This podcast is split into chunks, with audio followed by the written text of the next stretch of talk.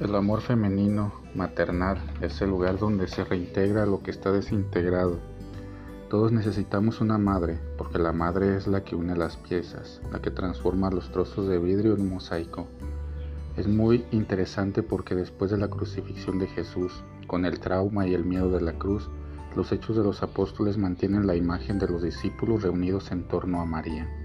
No es solo una bella escena, es un acontecimiento teológico, psicológico, sociológico, escatológico, etc. Porque solo el amor femenino es capaz de reformar todas las cosas. Hoy la iglesia celebra a María, Madre de la Iglesia. En el pequeño pasaje del Evangelio se lee cinco veces la palabra madre. Se está formando una nueva unidad de maternidad. Al recibir a María como madre, el discípulo amado imagen del discipulado perfecto, de quien ama, adquiere el compromiso de ser hijo. Aquí está tu madre. Si la cruz nos quitaba a Jesús, toda la humanidad ganaba una madre. El Evangelio dirá todavía, el discípulo la acogió en su casa.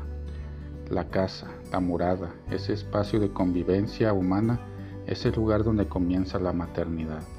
Es desde la casa que María engendra nuevos hijos para su hijo, madre, hijos, hogar.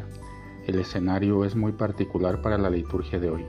Ahora bien, si es de esa experiencia que nació la Iglesia con la venida del Espíritu Santo que celebramos en Pentecostés, la Iglesia solo puede ser fiel a Jesucristo cuando su vocación se traduce en maternidad, siendo hogar sin dejar nunca de ser una hija del Hijo. Cuando en la Iglesia hay más clausura que acogida, más leyes que evangelio, más frialdad que abrigo y protección, más juicio que consuelo, es tiempo de volver a mirar a la madre y aprender de su maternidad y filiación. Y podemos hacer esto juntos porque la iglesia somos nosotros.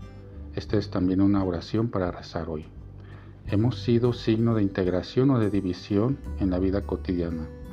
¿Alguna vez hemos tenido la experiencia de encontrar a alguien que ayude a unir, a integrar lo que realmente somos?